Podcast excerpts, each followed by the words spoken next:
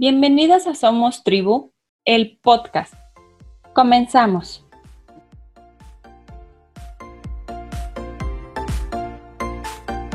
El día de hoy nos acompaña Carolina Patiño, quien es psicóloga social. Ella tiene 33 años y es mamá de una nena de 5 años.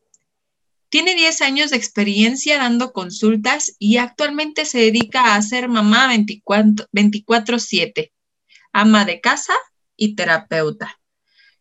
El día de hoy, Caro nos comparte el tema emociones y cuerpo. Bienvenida, Caro. Muchas gracias.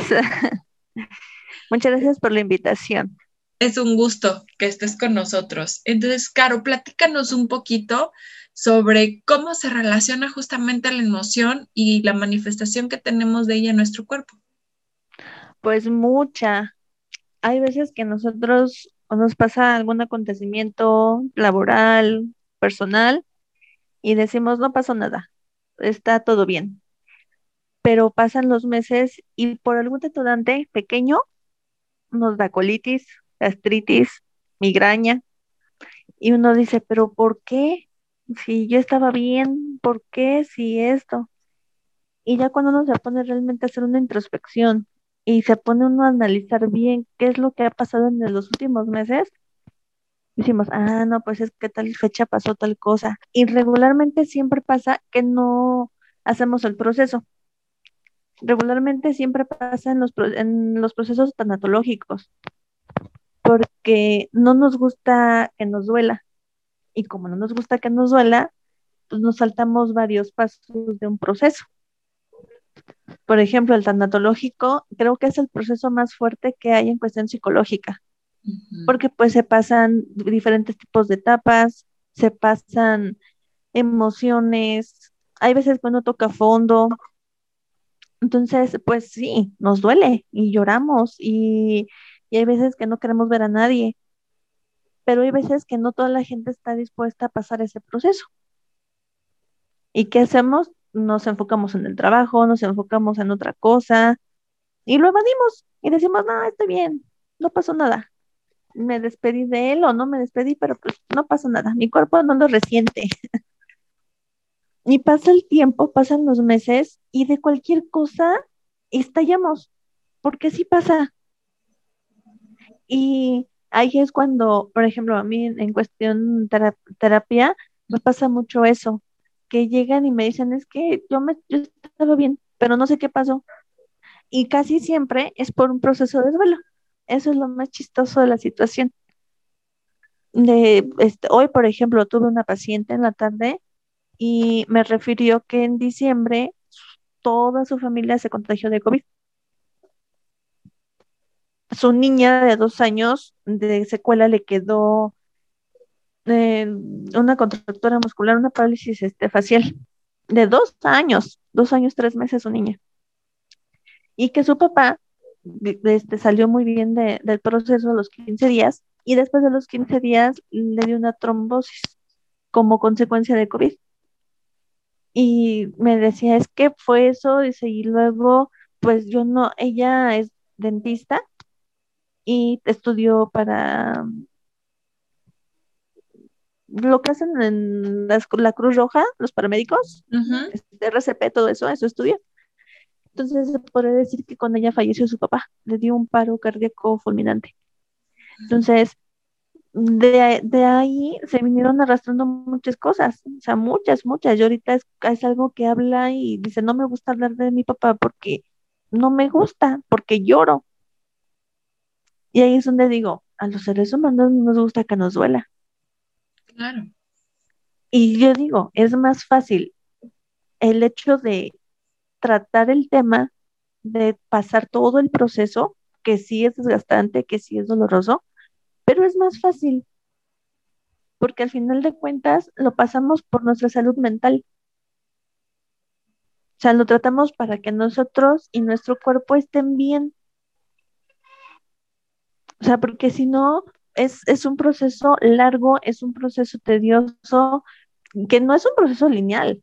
O sea, el proceso tanatológico yo por eso pienso que es el más difícil que hay dentro de una terapia es ese. Porque mucha gente piensa, ay, no, hago todo el proceso, hago la aceptación y ya, ya pasó. Y estoy viendo otra vez, ¿no?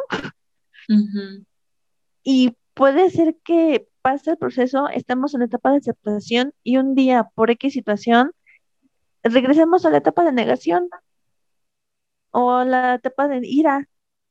Y digamos, es que, ¿por qué? Y nos enojamos. De, no, es que yo ya pasé el proceso.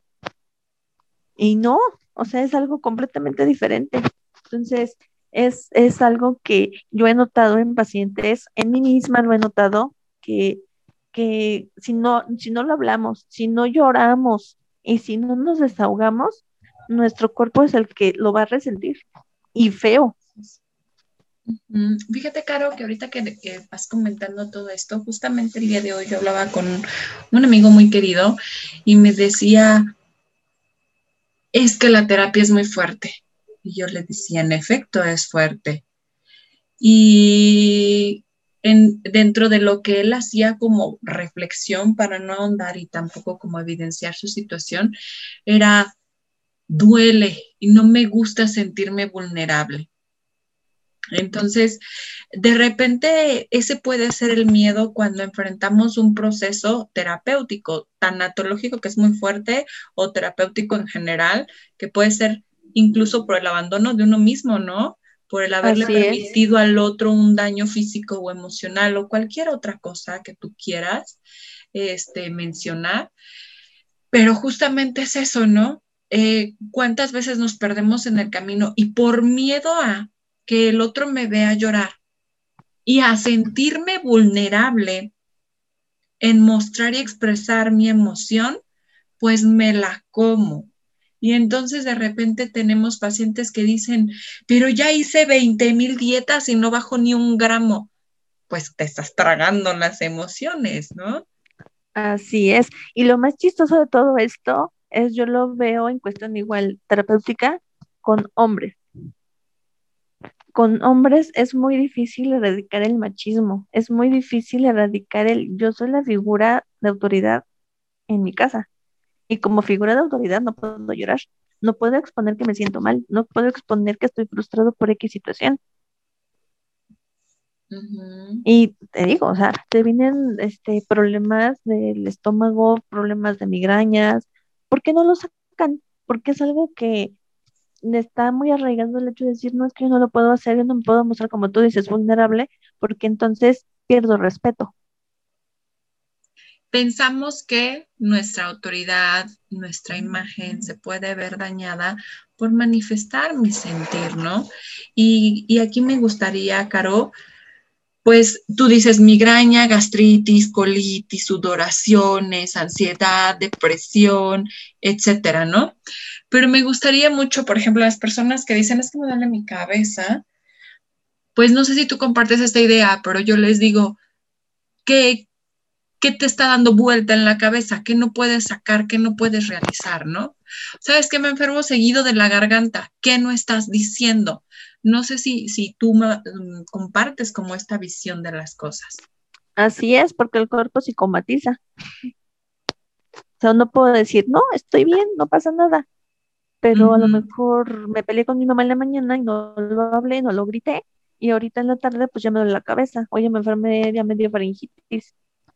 Y sí, sí, el cuerpo es muy sabio, repito, o sea, el cuerpo te va a decir en algún momento, a lo mejor no hoy, mañana, pero dentro de dos meses te va a decir, no sacaste tal situación, tienes que sacarlo, y si no quieres sacarlo llorando, te voy a, te voy a mandar, como tú dices, una migraña, o te voy a mandar un, este, un dolor en la garganta o este, tensión muscular, una parálisis facial, que eso es, o sea, ya, ya, ya extremos muy grandes, pero también pasa eso.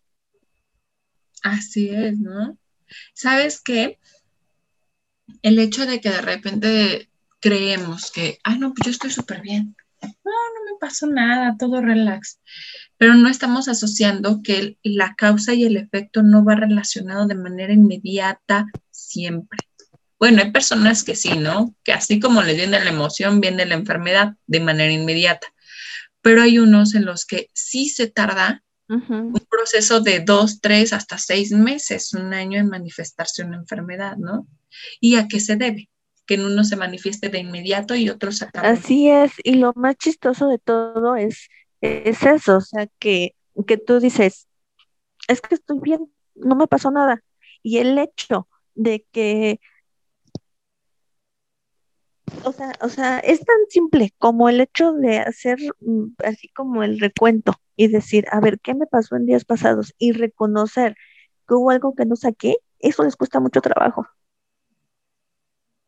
Y viene la negación y no, no, no, no, no, yo no, o sea, no, yo, yo me despedí, yo hice esto, yo, y tú dices, no es cierto, no, porque tu cuerpo te está indicando que estás sensible, que estás herido, entonces, eso, eso es, es muy fuerte. Yo siempre digo que, que yo felicito a la gente, a las personas que deciden tomar terapia, porque es un proceso muy difícil, un largo, dependiendo, ¿verdad? Si cumplen con, ahora sí que con el tratamiento, pero es muy difícil un, un proceso de introspección y de aceptar que en circunstancias estamos mal y de aceptar que nos equivocamos y que somos humanos. O sea, yo siempre digo, la gente ah, va a evolucionar, se va a conocer y va, y va a saber poner límites de lo que sea, porque va a saber qué es lo que quiere y qué es lo que no quiere. Así es. Me gustaría, que, por ejemplo, si tú tienes algunos tips algunas propuestas que les puedas comentar a las personas que nos escuchan sobre cómo manejar la emoción para que no genere una respuesta justamente fisiológica, ¿no? Mira, yo hace no mucho tiempo, bueno, en diciembre, este, fue así como que el detonante igual. Y yo lo que hago es, por ejemplo, si yo me siento mal hoy, que me levante y yo diga, híjole, es que tengo ganas de llorar. Bueno, entonces, ¿por qué tienes ganas de llorar en el momento? Bueno, pues porque me siento frustrada, porque estoy cansada, porque esto, ok. Entonces yo les digo a mis pacientes, escribe. Si tienes un diario, agarra tu libretita, escribe todo lo que tú quieras. Y si en eso de escribir te dan ganas de llorar, no lo reprimas llóralo, llóralo, decía una, una maestra que yo tenía en un este curso que tomé de tanatológico, en un taller, y decía ella, no se repriman, y el reprimirse es simplemente el que lloras y te quitas una lágrima. No, si vas a llorar y llora bien. Si vas a llorar significa que te van a escurrir las lágrimas y que te van a salir los mocos sexuales. Dígalo, porque eso te libera, eso te libera y eso te va a ayudar a que tus emociones no se estanquen. Y te vas a sentir, o sea, a lo mejor en el momento sí te vas a sentir cansada porque vas a llorar, porque te vas a enojar, porque vas a escribir y demás, pero lo vomitamos en el momento. O sea, en el momento se vomita sin, ahora sí que yo siempre les digo a mis pacientes, vomítenlo, pero no se vale tragártelo otra vez. Eso no se vale. Lo vas a escribir, lo vas a llorar, lo vas a sentir y a lo que sigue. Y eso ayuda mucho, ayuda mucho porque no se te queda estancado. O sea, son emociones que son día a día. Obviamente, no diario te va a pasar. O sea, no diario, no va a ser de hoy lloro y mañana lloro y, o sea, no va a ser a lo mejor una vez al mes, una vez cada tres meses, que por X situación te sientes mal, porque se vale, porque somos seres humanos, porque manejamos emociones y porque diario maneja, este, hay circunstancias que nos hacen sentir bien, mal, y pues lo sentimos y tenemos que, que, dejar que, que, fluya. Yo hago eso, yo escribo cuando yo me siento mal, porque también mucha gente me dice, es que tú eres psicóloga, ¿cómo te sientes mal? Trátate. Y yo, soy psicóloga, pero no soy un robot. Claro. o sea, yo también siento, yo también tengo procesos. Entonces, ¿qué hago? Si me siento mal, ok, escojo una hora del día en que yo más o menos digo, pues no, no interfiere con nada y escribo. Y regularmente cuando escribo, a la mitad de lo que voy escribiendo, me pongo a llorar. Y lloro y los, y textual, lo siento, lo experimento y lo dejo fluir y se va. Yo no leo lo que escribo. Porque siento, porque si lo lees, te lo vuelves a tragar. Entonces, yo nada más, y no lo escribo así como que con, a ver, este, ortografía. No, así como sale, así lo escribo. Así todo lo escribo. Y ya al final, sin, este, para que no lo lean, lo quemo. Y yo sé que ya con eso ya me liberé, ya me siento más tranquila, ya me siento más relajada y digo, va, ya, a lo que sigue. Eso es lo mejor que les he dicho a mis pacientes y el 80% de mis pacientes que lo hacen, que hacen bien su tarea, les ha funcionado bastante bien. Así es. Y fíjate que comentando un poquito esto de escríbelo, creo que es una de las técnicas más bonitas, ¿no? Báilalo, llóralo, grítalo, súdalo, para quienes el ejercicio es como la opción para sacar esa emoción, ¿no? Así es, ahorita que, que, que fue pandemia, el año pasado que fue, que fue la pandemia, hubieron tuve muchos casos de ansiedad y muchos casos de frustración porque no se podía salir. Entonces yo era de, pues llora. Y ahora sí que todo está, todo radica en que nosotros aprendamos a identificar cuando nos sentimos mal. Porque mm. cuando nosotros lo detectamos y lo sentimos, ahí es donde podemos actuar. Porque si nosotros no comprendemos qué nos pasa, no podemos actuar, porque no sabemos qué estamos enfrentando. O sea, sabemos que nos sentimos mal, pero no sabemos por qué. Y nos sentimos mal y decimos, ay no, y lo evadimos y decimos, no, mejor me voy a poner a hacer otra cosa para no pensar. Porque todos los pacientes dicen lo mismo. No quiero pensar y por eso tomo. No quiero pensar y por eso este, me voy de fiesta o duermo o así, ¿no? Entonces, todo radica exactamente o hago ejercicio en exceso. Entonces, pues todos los excesos son malos finalmente. Entonces, yo siempre digo, el, pilar de toda la raíz es que identifiques qué es lo que te pasa, cómo te sientes. Y ya que identificaste cómo te sientes, ah, ok, ¿por qué me siento de esta forma? Y ya que lo, lo, uno lo canaliza, ya uno, uno, lo puede sacar, lo puede, se puede desahogar. Si no, no se puede. Así es.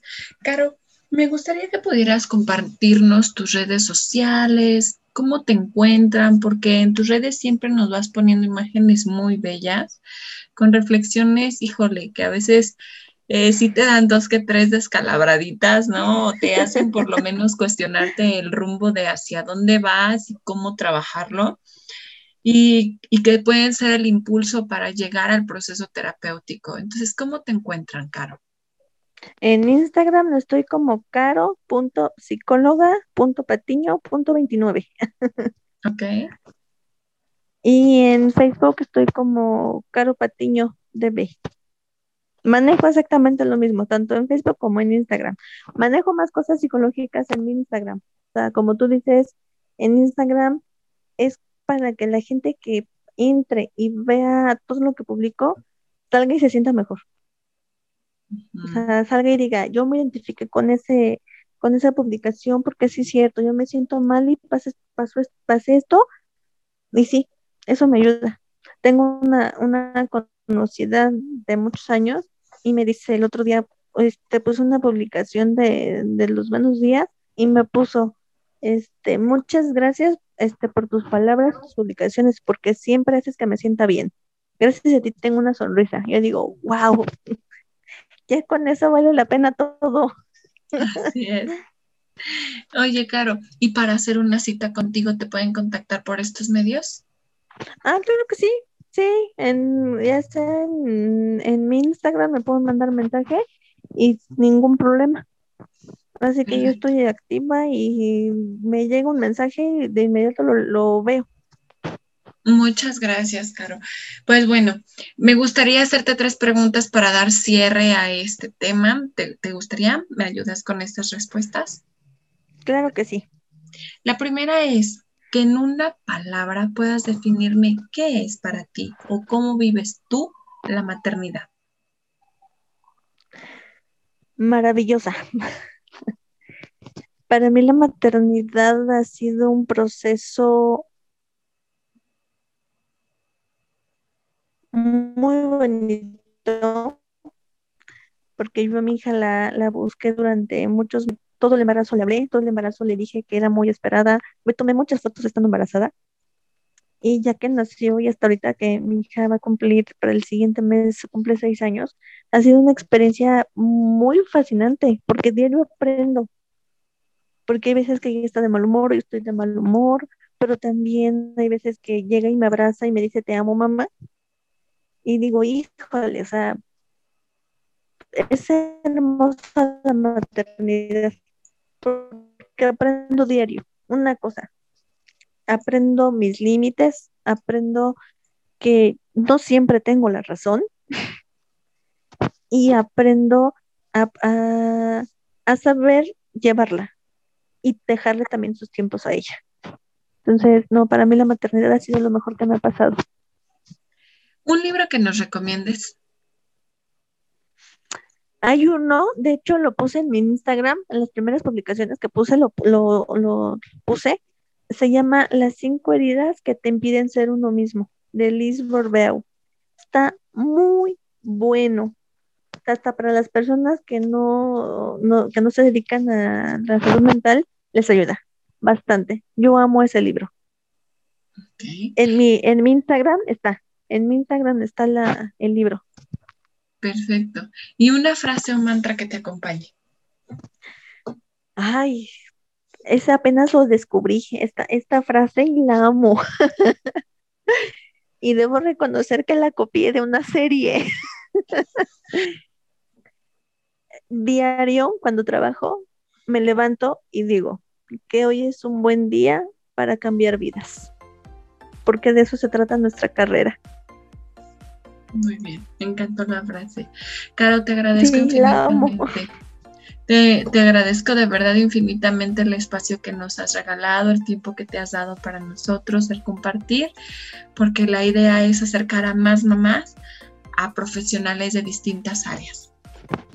No, muchísimas gracias a ti por invitarme, por, por verme y decir, ay, por entrar a mi perfil y decir, ay, esta psicóloga como que está bien para un podcast. gracias, Caro, muchas gracias. No, muchas gracias a ti. Mi nombre es Claudia Robles. Esto es Somos Trio. Nutrimos desde el alma.